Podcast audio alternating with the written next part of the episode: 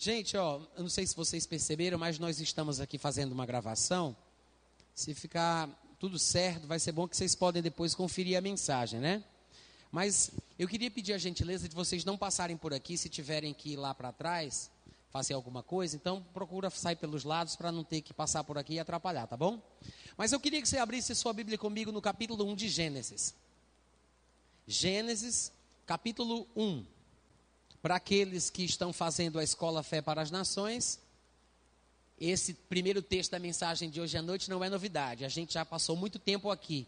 Mas eu quero usar ele como introdução para falar sobre as características do gênero humano. E logo em seguida a gente vai falar sobre alguns detalhes bem importantes. Mas aqui no capítulo 1, olha aqui para mim, tá? Daqui a pouco eu digo quais são os versículos. Aqui no capítulo 1 de Gênesis, nós vamos encontrar o que nós chamamos de o princípio de todas as coisas. A palavra Gênesis significa exatamente isso. Gênesis é o livro dos princípios. E tudo o que Deus criou, ele criou com o poder da sua palavra. A gente sabe disso. Tudo que tinha para ser feito, Deus fez por meio da sua palavra. Inclusive, em João capítulo 1 está escrito que no princípio era o Verbo, o Verbo estava com Deus, o Verbo era Deus. Tudo que foi feito, foi feito por meio dele. Nada se fez sem a participação da palavra, do Verbo de Deus. E aqui no capítulo 1 de Gênesis, nós temos uma demonstração clara e objetiva disto que eu acabei de falar. No versículo 3, por exemplo, diz que Deus disse: haja luz. E Deus disse: haja e houve luz. No versículo 6 diz: E disse Deus: haja firmamento. E mais algumas outras coisas, mas quando chega no finalzinho do versículo 7, diz: E assim se fez.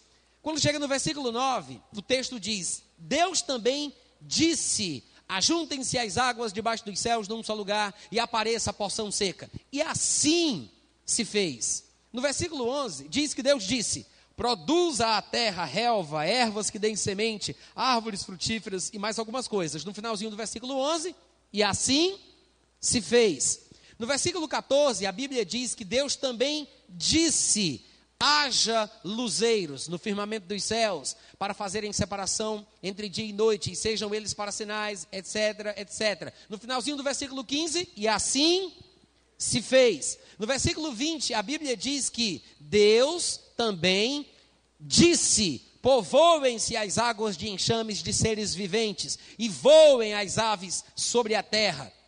Aí no versículo 21 diz que criou, pois Deus, os grandes animais marinhos, todos os seres viventes que rastejam, os quais povoam as águas e segundo as suas espécies, e todas as aves segundo as suas espécies, etc.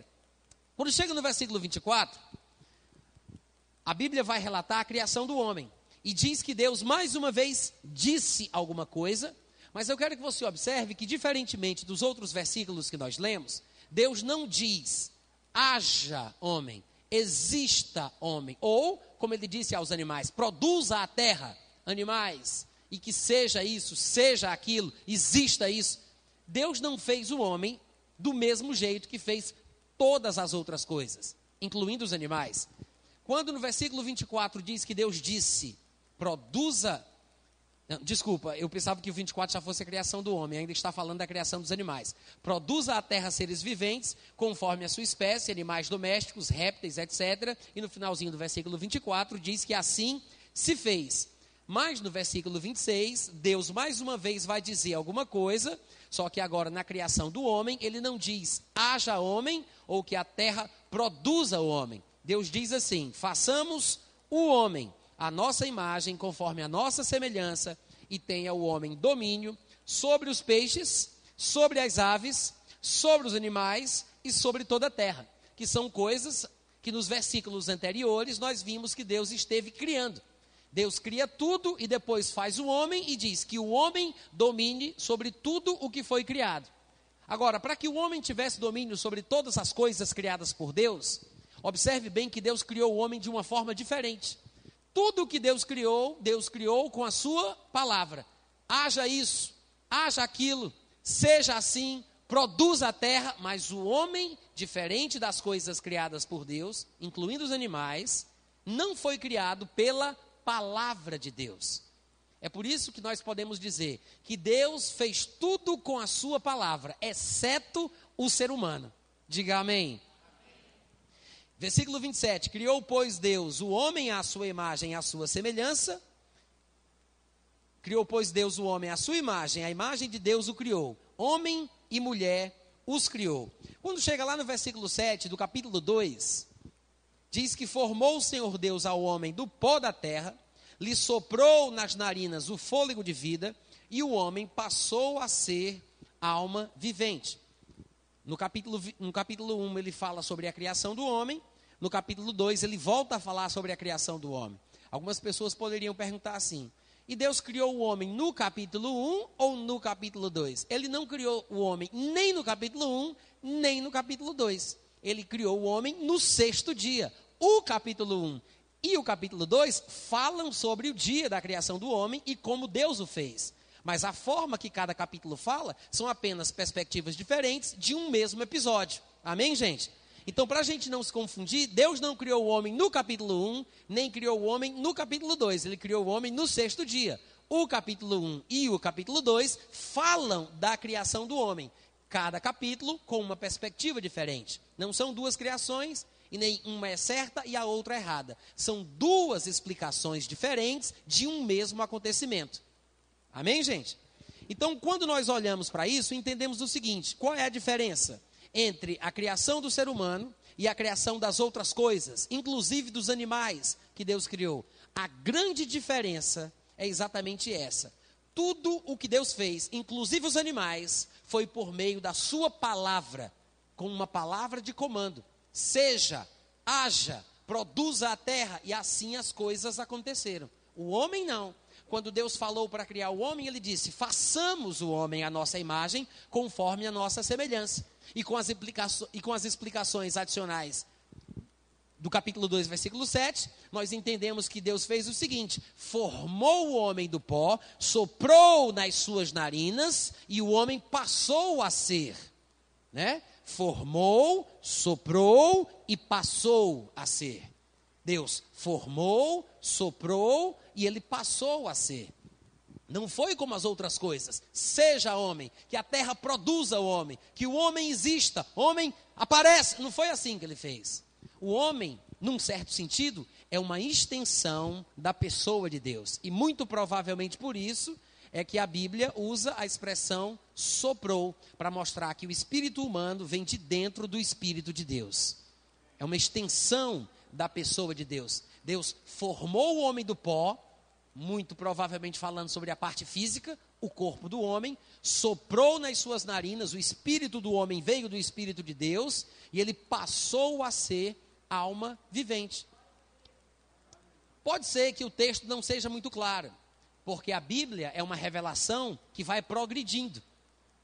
A história vai sendo contada, as coisas vão sendo descortinadas, o véu vai sendo retirado, e à medida que os textos da Bíblia vão avançando, nós vamos entendendo cada vez mais. Quando chega a plenitude dos tempos, aparece Jesus e revela coisas que estavam ocultas desde o princípio do mundo.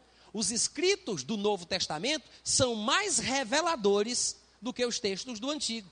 Os antigos, os textos do Antigo Testamento só são completamente compreendidos quando nós nos damos, nos deparamos com os textos do Novo Testamento. Por exemplo, falando sobre a constituição humana, o gênero humano, sobre a constituição do ser humano, nós vemos Paulo falando em 1 Tessalonicenses 5,23, que ele é feito por três partes, distintas, mas interdependentes. Eu quero que você abra comigo lá para a gente conferir. 1 Tessalonicenses, capítulo 5, versículo 23.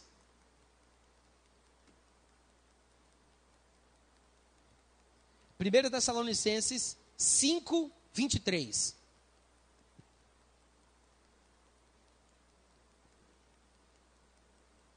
Os irmãos encontraram? Posso ler, gente? 1 Tessalonicenses 5, 23. Paulo diz: O mesmo Deus da paz vos santifique em quê? Vos santifique como? Paulão, a tua versão diz integralmente? Olha que coisa interessante. A minha versão diz vos santifique em tudo. Mas a versão que Paulão acabou de ler diz: E que o, o Deus da paz vos santifique integralmente. É interessante porque o sentido de tudo é exatamente isso. É a forma plena, integral. Agora, logo em seguida, Paulo vai mostrar o que é o homem todo, completo, o que significa integralmente, completamente. Ele diz: e o vosso espírito, alma e corpo. Então, estas três partes mencionadas aqui, espírito, alma e corpo, são as partes que constituem a pessoa humana. Toda pessoa, todo ser humano é constituído por três partes, que são espírito, alma e corpo. Lá no Antigo Testamento, quando Deus criou o homem, estas palavras não aparecem, não porque não tenham sido criadas naquele momento em que Deus fez o homem à sua imagem e semelhança. É porque naquela época a revelação do que Deus fez talvez não fosse tão clara, tão objetiva, tão precisa como agora nos textos do Novo Testamento ela se torna. Deus cria o homem como um ser espiritual que tem uma alma e que habita dentro de um corpo quando ele o faz, a sua imagem e semelhança. Se Deus é espírito e Deus faz o homem um duplicado em espécie da sua própria categoria, a sua imagem e semelhança, então Deus fez o homem um ser espiritual. É por isso que Jesus disse: Deus é espírito e importa que os seus adoradores o adorem em espírito. A única razão pela qual nós, como seres humanos, podemos nos relacionar com Deus espiritualmente é porque somos seres espirituais, iguais, a imagem e semelhança, uma duplicata em espécie da categoria do próprio Deus. No Antigo Testamento, como nós lemos em Gênesis 1 e Gênesis 2, os termos não são tão claros. O que chega mais perto disso é que Deus formou, soprou e passou a ser. Mas agora percebemos que cada parte tem um nome: espírito, alma e corpo. Mas é bom observar que não é corpo, alma e espírito. É espírito, alma e corpo. Começa do mais importante para o menos importante. A citação vem em ordem de prioridade. O ser humano, ele é constituído assim, mas a sua importância é de dentro para fora. A verdadeira vida está do lado de dentro e não do lado de fora. É pelo lado de dentro que nós temos consciência da pessoa de Deus. É o nosso verdadeiro ser, a essência do nosso ser, o verdadeiro eu. O espírito humano que tem consciência das coisas de Deus ou até mesmo das coisas do diabo. Temos que entender essa distinção. Não fomos criados pela palavra de Deus. O ser humano não foi feito pela palavra de Deus. Quando nós observamos outros textos, por exemplo, como o Salmo 33, do versículo 6 ao versículo 9, está escrito: Os céus por sua palavra se fizeram, e pelo sopro de sua boca, falando sobre estas palavras, o exército deles, talvez uma referência aos anjos por meio desta figura de linguagem. E ele continua: ele ajunta em montão as águas do mar, e em reservatório encerra as grandes vagas. Tema ao Senhor toda a terra, temam-no todos os habitantes do mundo, pois ele falou e tudo se fez. Ele ordenou e tudo passou a existir.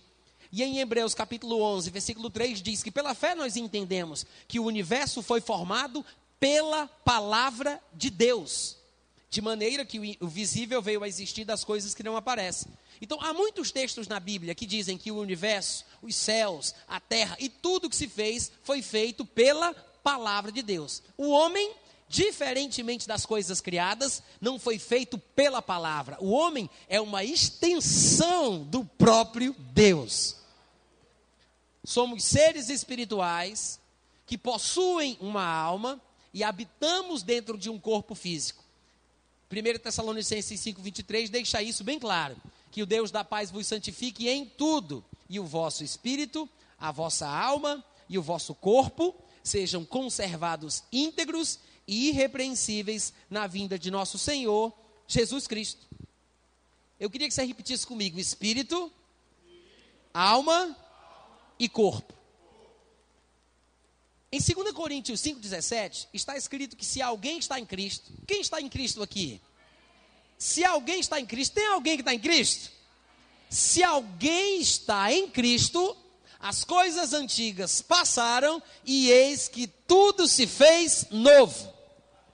A respeito de que esse versículo está falando? Porque se um dia antes de receber Jesus eu era moreno, um dia depois de receber Jesus eu continuo moreno. Se um dia antes de receber Jesus eu tinha cabelo enrolado, um dia depois de receber Jesus eu continuo de, com o cabelo enrolado.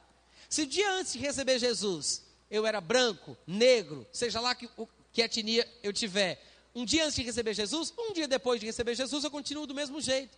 Como é que ele diz que se alguém está em Cristo, as coisas antigas passaram? As coisas antigas do meu corpo continuam do mesmo jeito. O meu corpo não mudou. Outra parte do meu ser mudou, mas o meu corpo não. Eu já sei que eu tenho três partes: espírito, alma e corpo. O corpo é o mais facilmente identificável, né?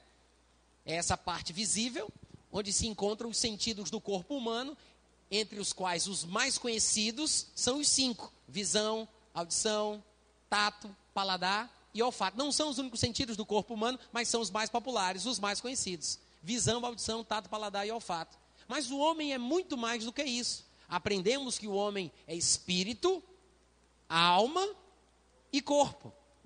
E em Romanos 12, que eu queria que você abrisse comigo, nós temos uma pista de qual parte do nosso ser muda e quais partes continuam do mesmo jeito. Porque a Bíblia diz que as coisas antigas passam e se fazem novas. Mas em que parte estas coisas passam e se fazem novas? No corpo não é. Agora restam-nos duas partes complicadas que são imateriais: o espírito e a alma. Então a gente precisa ter pistas na Bíblia para identificar que parte é essa e o que fazer a respeito dela. Em Romanos capítulo 12, no versículo 1 e 2, está escrito assim: Rogo-vos, pois, irmãos, pelas misericórdias de Deus, que apresenteis o vosso corpo por sacrifício vivo, santo e agradável a Deus, que é o vosso culto racional. Não vos conformeis com este século, mas transformai-vos pela renovação da vossa mente, para que experimenteis qual seja a boa, agradável e perfeita vontade de Deus. Ô oh, glória! A vontade de Deus é boa, é agradável e é perfeita. Vocês podem repetir comigo? A vontade de Deus é boa. Não são três vontades, tá? Não é uma vontade que é boa, outra vontade que é agradável e uma vontade e uma terceira vontade que é perfeita, não, tá, gente? São três vontades que são que é classificada três vezes aqui. Ela é adjetivada três vezes, né? Ela é boa, ela é agradável e ela é perfeita. Eu sei que às vezes alguns irmãos poderiam pensar que Paulo está falando que tem três tipos de vontade. Tem uma vontade que é boa, tem uma que é melhor do que boa, que é agradável, tem uma que é mais melhor do que agradável, que é perfeita. Mas se fosse assim, Paulo não estaria dizendo: rogo-vos que renoveis a vossa mente para experimentar a boa. Se a boa não é a perfeita, a, a, a, a top, né? Então ele diria: Eu oro a Deus para que vocês façam alguma coisa para sair da boa para chegar na perfeita, que saiam da agradável para chegar na perfeita. Mas o que ele está dizendo é: a vontade de Deus é boa, agradável e perfeita. Amém? Não vos enganeis, meus amados irmãos, toda boa dádiva vem do alto, descendo do Pai das luzes, em quem não há mudança, nem sombra de variação. A vontade de Deus é boa. Amém? Bom, ele diz que a vontade de Deus é boa, mas para que a gente experimente essa vontade, ou saiba distinguir esta vontade em nossa vida, para que a gente saiba testar, provar essa vontade, ele diz que nós temos que fazer pelo menos duas coisas. Eu não sei se vocês observaram.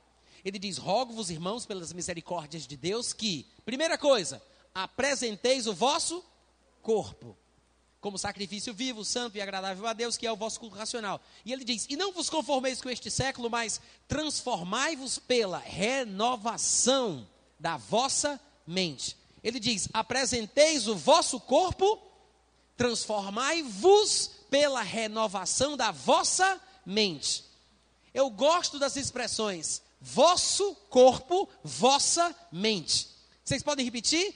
Vosso corpo, vossa mente. Agora, nosso corpo, nossa mente. Repete.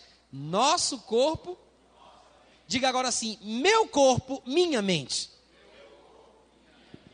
Diga, meu corpo é meu. Eu sei que isso é óbvio, né? Meu corpo é meu. Minha mente é minha. Mas você observa que aqui ele menciona apenas duas partes da constituição humana. Ele diz: o vosso corpo e a vossa mente. A palavra mente que aparece aqui é uma espécie de substituição para a palavra alma.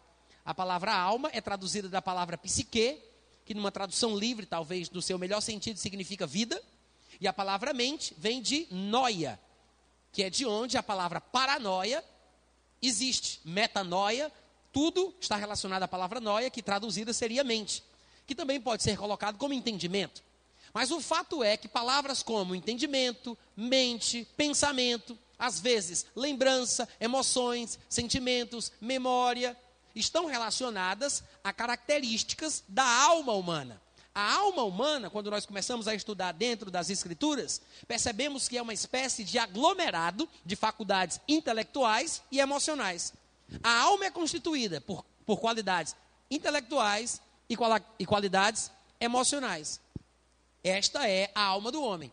Então, aqui em Romanos, capítulo 12, versículo 1 e 2, Paulo está falando com o verdadeiro ser, para que este verdadeiro ser faça alguma coisa com a alma dele e com o corpo dele.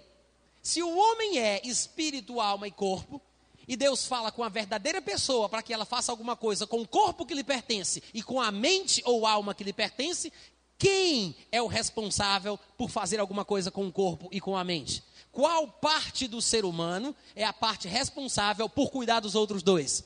O espírito humano.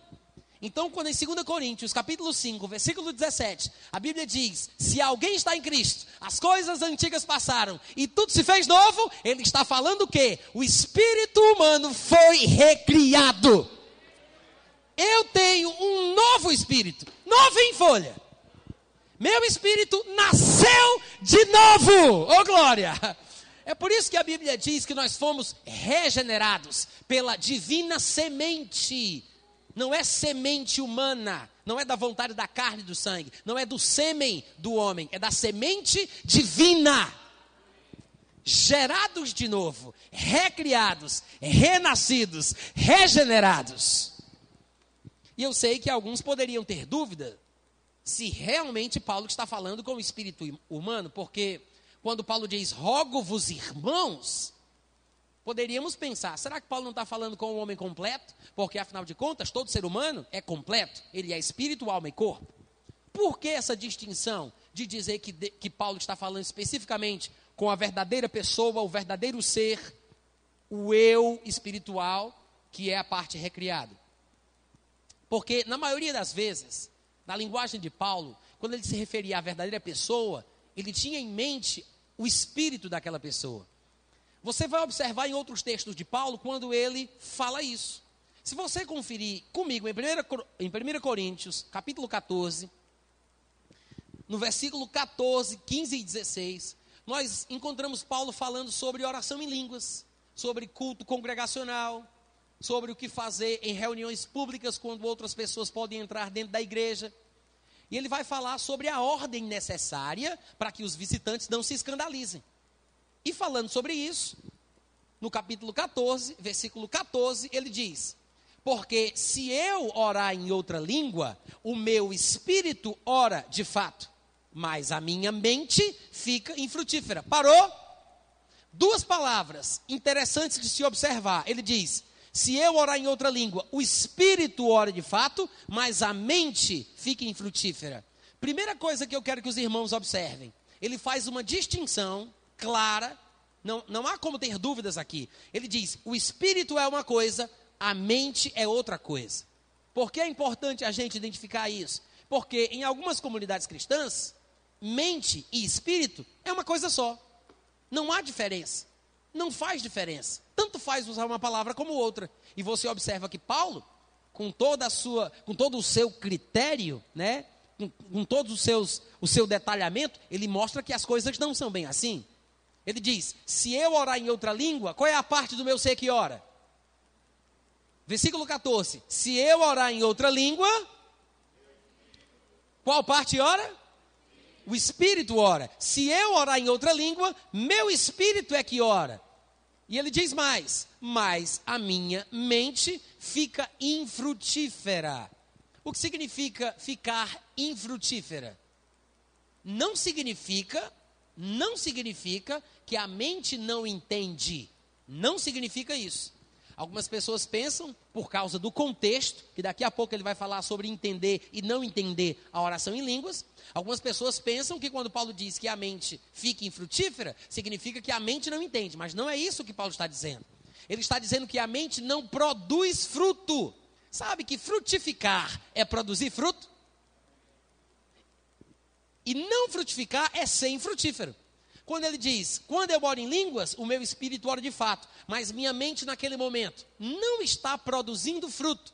Como a mente produziria fruto? Se ela tivesse o controle da minha língua naquele instante de oração e por meio da língua expressasse palavras no idioma falado pelas pessoas que me ouvem, para que estas pessoas recebessem o entendimento e pudessem dizer amém. Então a minha mente estaria produzindo fruto por meio daquilo que eu digo. Mas a partir do momento que eu não estou orando com a minha mente, mas eu estou orando em línguas, ninguém vai entender. Vocês não vão entender. Então eu não produzo fruto, eu não abençoo ninguém. É por isso que ele fala: Que farei, pois? Já que eu preciso também, além de me edificar, edificar os irmãos, o que é que eu vou fazer? Lembra que ele está escrevendo isso aqui para colocar ordem no culto onde entram pessoas que não são crentes e não entendem o falar em línguas. Então, o que é que eu faço, já que o controle está nas minhas mãos? Eu orarei em espírito, mas também orarei com a minha mente. Eu cantarei em espírito, mas também cantarei com a minha mente. Porque se tu bendizeres apenas em espírito, só em espírito, como dirá o indouto, o ignorante, o que não tem conhecimento, o nécio, como dirá o indouto, amém, depois da tua ação de graças, visto que ele não entende o que tu dizes. Ou seja, Paulo depois vai explicar. Por isso que eu prefiro falar dentro da igreja cinco palavras com o meu entendimento, para que eu possa ajudar os outros. Aí sim, minha mente produz fruto. Amém, irmãos? Mas quando eu oro em línguas, a minha mente fica infrutífera. Eu não ajudo ninguém, não produzo fruto, porque ninguém entende. Por isso eles não podem dizer amém. E aqui, claro, nós poderíamos abrir um parêntese e fazer várias colocações, né? Porque de vez em quando as pessoas, quando não têm entendimento destas coisas, e não é sobre isso que eu quero pregar, não posso nem me empolgar muito, mas quando as pessoas não têm muito entendimento destas coisas, as manifestações do Espírito, e a nossa reação e a nossa participação no mover do Espírito, as pessoas às vezes se põem a falar em línguas, ninguém traz a interpretação, e os supostamente mais espirituais mandam os outros que ouviram receber pela fé. Já viu isso? Né? A pessoa fala, ipa, i, a, u, recebe! Aí a pessoa, hum, amém. É totalmente, completamente antibíblico. Ninguém recebe nada por meio de línguas, a não ser que seja por meio de interpretação, de revelação, de conhecimento ou de doutrina. Amém, gente?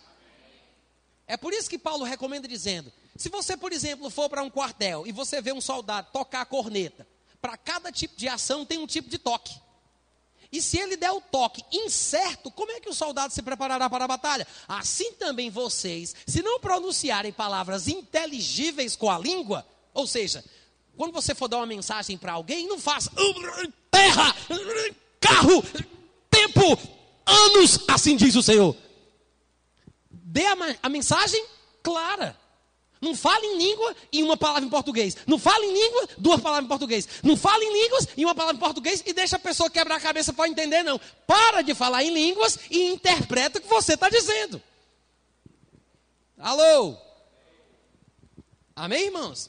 É por isso que Paulo escreve dizendo isso. Se vocês não pronunciarem palavras inteligíveis, não vai servir de nada. Porque se a pessoa não entende o que eu digo, ou seja, eu me ponho a falar em língua sem interpretação, ou não falo no idioma que as pessoas entendem, Paulo diz: eu vou ser bárbaro para eles e eles vão ser bárbaros para mim. Amém, queridos? Tá. Então, se eu orar em outra língua, o meu espírito ora de fato.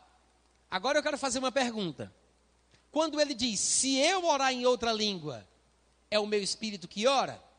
Pergunta: o que é orar em espírito? Tá fácil. Se eu orar em outra língua, o meu espírito ora de fato. O que é então orar em espírito? Orar em línguas. Mas porque até hoje muitos crentes pensam que orar em espírito é fazer força como quem quer botar um ovo. Já viu isso? Vamos orar em espírito, irmãos. Amém? Hum.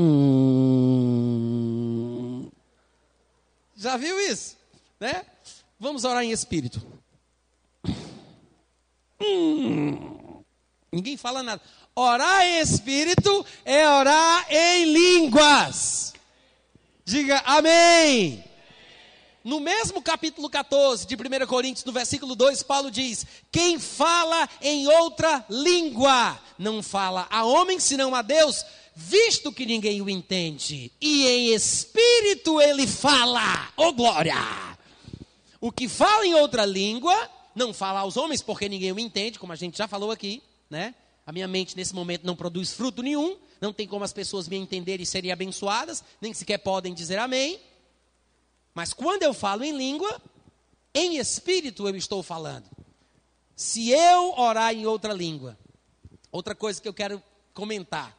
Paulo diz: se eu orar em outra língua, meu espírito ora. Se eu orar em outra língua, o meu espírito ora. Quem sou eu? Eu sou o ser que ora em línguas. Se eu orar em outra língua, é o meu espírito que ora. Eu sou o ser que ora em outra língua. Eu sou o ser espiritual. Quando ele diz meu espírito, é devido às limitações da linguagem, né? Não tem como dizer certas coisas sem acrescentar certos certas partículas da fala. Aqui esse pronome aqui possessivo meu é apenas para poder se expressar com clareza. Tem coisas que não tem jeito de falar de outra forma, porque alguém poderia pensar assim: "Ué, mas se, se o espírito sou eu, então por que diz meu espírito, já que meu espírito é meu?" Existem passagens que às vezes não tem como dizer de outra forma. É como você encontra na Bíblia dizendo que Deus se arrependeu de ter criado o homem, Deus se lembrou de Noé na arca, ou Deus diz: entra em juízo comigo, desperta minha memória, como se Deus tivesse esquecido de alguma coisa. São limitações da linguagem humana. Às vezes, para expressar certas coisas, nós temos que nos limitar ao que aquela língua permite. Não tem como falar certas coisas sem limitarmos o sentido por meio da linguagem. Mas, quando ele diz, se eu orar em outra língua, o meu espírito ora, fica claro, por inferência, né? A gente conclui pelo raciocínio, fica claro que ele está dizendo que eu sou o meu espírito. Em outras palavras, eu sou um espírito, tenho uma mente e habito dentro de um corpo. Você pode repetir? Eu sou um espírito, Amém, gente? Se eu orar em outra língua, é o meu espírito que ora. Eu é uma coisa boa. O eu é o ser espiritual. É o espírito que foi recriado por Deus. Então preste atenção quando você for falar sobre o eu e você pensar que o eu é uma coisa ruim. Que de vez em quando na igreja alguém diz isso, né? Não, mas nós temos que matar o eu. Eu vou crucificar o eu, eu vou pisotear o eu, eu vou, eu vou acabar com o eu. Nós não temos que matar o eu, não temos que estrangular o eu, não tem esse negócio de crucificar o eu, é totalmente antibíblico. Não há nenhum lugar na Bíblia que diga que o eu deve ser crucificado, coitado. Pelo contrário, o eu é a parte que nasceu de novo, que é a única capaz de fazer alguma coisa com o corpo e com a mente. Amém, irmãos? Quando as pessoas dizem isso, se nós conhecermos um pouco mais a palavra de Deus, dá para interpretar o que elas querem dizer. Elas querem dizer o ego, a carne, ainda que não digam, mas dá para interpretar. Mas para a gente não confundir as pessoas que nos ouvem, vamos ficar com as expressões bíblicas. Se Paulo diz que o eu é o espírito e o espírito é recriado, as coisas antigas do espírito passaram e tudo se fez novo, então vamos falar do espírito como sendo o verdadeiro eu eu, a essência verdadeira de mim, a minha essência real, o eu verdadeiro é o Espírito. Então, quando Paulo diz assim, em Romanos 12, 1 e 2, rogo-vos, irmãos, Paulo está falando com quem? Com a verdadeira pessoa, o verdadeiro você, que é o Espírito recriado. Aí faz sentido. Agora fica mais fácil de entender, porque Paulo diz: rogo-vos, irmãos, pelas misericórdias de Deus, que façais alguma coisa com o vosso corpo, que façais alguma coisa com a vossa mente. Que parte é essa com a qual Paulo fala que é responsável por fazer alguma coisa com as outras duas que restam? O espírito. Amém, gente? Em outras palavras, Deus trata como espírito e o espírito trata com a mente e com o corpo. Deus fez a sua parte. Deus alcançou o nosso coração. O coração de pedra ele tirou e colocou um coração de carne. Ele recriou o nosso espírito. Somos agora uma nova criação de Deus, espiritualmente falando. No espírito as coisas antigas passaram e tudo se fez novo. Não significa que somos perfeitos. Porque acabamos de nascer, somos como bebês espirituais, recém-nascidos, e devemos desejar o genuíno leite da palavra, para que por ele nós vamos crescendo. Mas é este espírito recriado que é responsável pela mente e pelo corpo. Se o nosso espírito recriado não fizer alguma coisa com a nossa mente e com o nosso corpo, ninguém vai fazer. Não tem anjo da guarda que faça. Não tem Jesus do trono do céu que faça. Não tem Nossa Senhora que faça. Não tem Deus que faça. É você quem faz. Diga, eu vou fazer. E se eu não fizer, não será feito. É interessante a gente observar o ponto de vista de Paulo.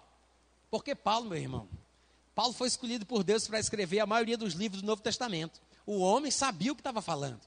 A teologia e a terminologia de Paulo são precisas.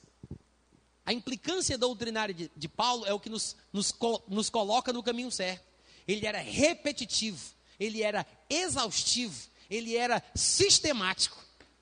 E é isso que é interessante, porque nos faz pensar: será que estou entendendo certo? Porque ele fala, ele repete, as suas cartas são assim, elas se auto-interpretam.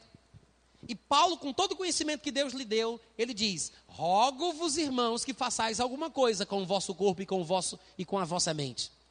Rogo-vos, pela misericórdia de Deus. Por que que Paulo não pediu a Deus pelos irmãos, já que é tão importante que alguma coisa seja feita com a mente e com o corpo? Por que, que Paulo não disse, Pai, meu Deus, eu te peço pelos meus irmãos, ó o corpo deles, ó a mente deles, controla, dá controle, Deus. Por que, que Paulo não pediu a Deus para que o corpo dos irmãos fossem controlados? Porque Paulo sabia que tinha que falar com quem tinha a responsabilidade. A responsabilidade não está nas mãos de Deus, a responsabilidade está nas nossas mãos. Amém, irmãos? A minha mão está no controle de mim mesmo. Não, não foi Deus quem fez isso. E nem foi o diabo para aqueles mais espirituais, tá? Eu me bati. Você tem dúvida? Vou repetir. Amém, gente? Amém. Diga: meu corpo é meu. Minha mente é minha. Isso quer dizer o quê? Se eu não controlar meu corpo, se eu não controlar meu corpo, o Espírito Santo não vai controlar, tá? Esquece esse negócio. Ah, eu entreguei para Deus, está nas mãos de Deus. Mentira! Mentira! Deus colocou na tua mão, compadre. Como é que tu vai dizer que entregou nas mãos de Deus? Ah, mas eu não consigo parar de me masturbar. Mentira! Consegue! Se você fizer por onde, se você se dedicar, se você se esforçar, você vai exercer controle. Às vezes, maus hábitos, pecados, viram vícios viram vícios e prendem o crente. Mas se ele se esforçar, a Bíblia mostra, é possível controlar o corpo, é possível controlar a mente. Ah, mas eu não consigo controlar os pensamentos que passam pela minha cabeça. Talvez você não consiga controlar os pensamentos que vêm. Ninguém consegue, nem Jesus conseguia. Não conseguimos controlar os pensamentos que vêm. Se vem, vem, como é que eu posso controlar? Eu não, eu não posso controlar. Assim como não dá para controlar que o inimigo vá até a porta da sua casa, não podemos controlar que pensamentos venham. Você pode não controlar que o inimigo apareça na porta da sua casa, mas você pode controlar se ele vai entrar na sua sala e sentar no sofá da sua sala. Você talvez não consiga evitar que passarinhos sobrevoem a sua cabeça, mas você pode evitar que eles façam ninho nos seus cabelos. Você não vai conseguir controlar que pensamentos venham, mas você pode controlar os pensamentos que ficam. Você decide, você controla. A sua mente é sua. Seu corpo é seu. Amém, irmãos? Se eu não fizer alguma coisa com o meu corpo, se eu não fizer alguma coisa com a minha mente, saiba de uma vez por todas, ninguém vai fazer. Ninguém vai fazer. E, e, a razão pela qual não experimentamos o melhor de Deus, que é a sua vontade para a nossa vida, é exatamente por isso. Você viu o que Paulo disse? Ele diz: façam alguma coisa com o corpo, façam alguma coisa com a mente, para que experimenteis a boa, agradável e perfeita vontade de Deus. Todo mundo diz: Ah, Deus, eu quero experimentar o teu querer. Ó oh, Pai, como eu quero a tua vontade em minha vida. Como se fosse uma questão de Deus fazê-la acontecer. Irmãos, Deus já quer, Deus já quis, é da vontade de Deus. Não é porque Deus está querendo que a sua vontade se manifestará automaticamente. Porque se Ele quer e você não, não vai dar certo. Porque não andarão dois juntos se não estiverem de acordo. Como está escrito em Amós capítulo 3, versículo 3 não andarão juntos. Deus quer, mas você não quer. Porque se você quiser, você faz por onde? Não tem como experimentar a vontade de Deus sem controlar o corpo, sem controlar a mente. Amém, irmãos?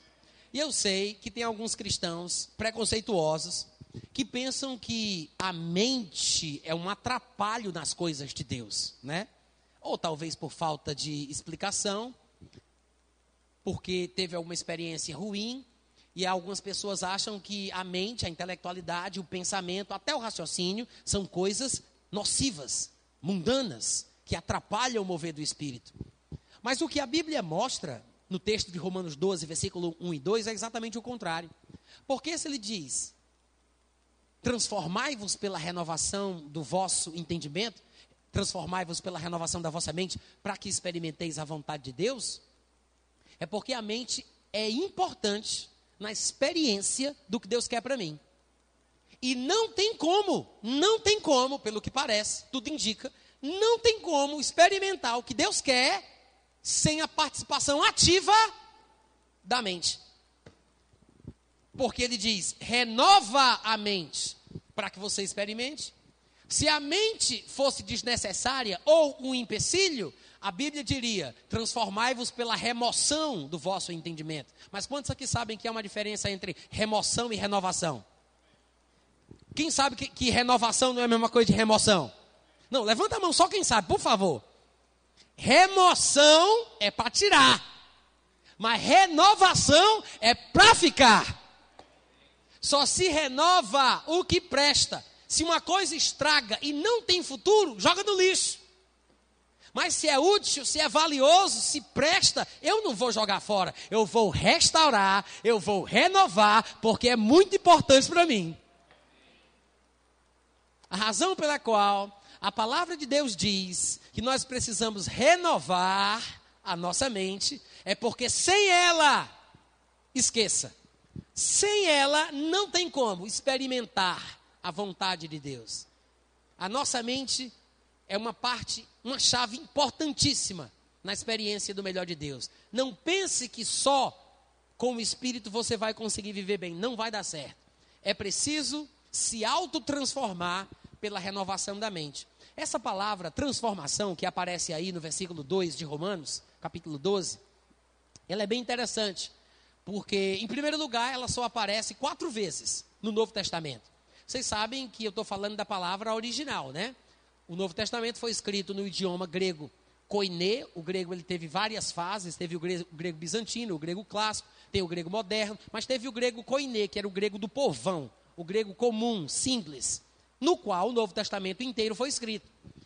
E essa palavra no grego do Novo Testamento só aparece quatro vezes. Duas delas são dois evangelhos falando de uma mesma coisa, cada um falou daquele episódio, mas a mesma palavra aparece em cada, uma, em cada um dos relatos, e duas outras vezes. Essa palavra aparece em Mateus 17, 2, e aparece em Marcos capítulo 9, versículo 2, quando fala sobre a transfiguração de Jesus. A palavra traduzida por transformai-vos aí, em Romanos 2, 12, 2, é metamorfo. Essa palavra morfo significa forma, da onde vem a palavra, inclusive, metamorfose, né, que é aquela transformação pela qual passa a borboleta. Mas a palavra aqui, metamorfo, aparece lá em Mateus 17 e Marcos 9, quando fala da, de Jesus se transfigurar. A palavra lá é a mesma de Romanos, só que lá eles traduziram e foi transfigurado diante, de, diante deles. E em Marcos diz que foi transfigurado diante deles. É a mesma coisa. As outras duas passagens é, são Romanos 12, 2, transformai-vos pela renovação do vosso entendimento, e a outra é 2 Coríntios capítulo 3, versículo 18. E todos nós, com o rosto desvendado, contemplando como por espelho a glória do Senhor, somos metamorfoseados. Oh, aleluia! É muito bonito isso. Ele diz: somos transformados ou transfigurados, já que é uma tradução possível, né? Somos transfigurados de glória em glória na sua própria imagem pelo Espírito de Deus. Uh, glória! Essa é, essa é a transformação que a renovação da nossa mente causa em nossa vida. Quer ser uma pessoa diferente? Quer o brilho da glória de Deus na tua face? Quer se transfigurar como Jesus, de glória em glória, de degrau em degrau, sempre subindo, sempre para cima? Renova a tua mente. Transformai-vos. Não é Deus que te transforma. Você se transforma ao fazer alguma coisa com a sua mente. Gente, que maravilha, hein? Que coisa linda. Um bocado de gente aí tentando enganar, né? A gente. Tantos pregadores tentando enganar a gente, dizendo que a gente vai mudar se a gente pisar em cima do sal grosso. Se a gente passar pelo corredor polonês dos 492 mil homens de Deus, tanta gente dizendo que é a oração forte do homem de Deus que vai me mudar, e agora eu descubro que na verdade eu não mudo porque eu não quero, porque eu sou preguiçoso. Isso quer dizer o quê? Que na hora que eu tomar uma posição, na hora que eu tiver vergonha na cara, na hora que eu quiser, eu vou ser melhor. Amém, gente? Eu vou mudar, eu vou crescer, vou me transfigurar, ó oh, glória! Quantos querem transfiguração para a sua vida? Ô oh, glória! Vamos ficar em pé, gente. Transfigurados de glória em glória. Transformados de glória em glória. É isso que eu quero para a minha vida. É isso que cada crente deve querer. Pai, nós te louvamos pela tua santa palavra. Te louvamos, Deus, porque ela é lâmpada para os nossos pés e é luz para o nosso caminho. Te peço, Pai, que cada uma das pessoas que recebeu esta palavra sejam, Pai amado, incentivadas e inspiradas a fazer por onde? A mergulhar nas Escrituras, porque a Escritura é útil para ensinar, a Escritura é útil para educar, corrigir e repreender, a fim de que o homem de Deus, a mulher de Deus, sejam perfeitos e perfeitamente habilitados para toda boa obra. Te pedimos, Pai, a ajuda do Teu Espírito Santo, iluminador, esclarecedor, nesta palavra. Queremos, Pai, cumprir o Teu propósito para a nossa vida. Concede-nos cada vez mais espírito de sabedoria e de revelação no entendimento daquilo que Tu queres. O nosso desejo é transbordar da forte convicção, do entendimento da Tua vontade para a nossa vida.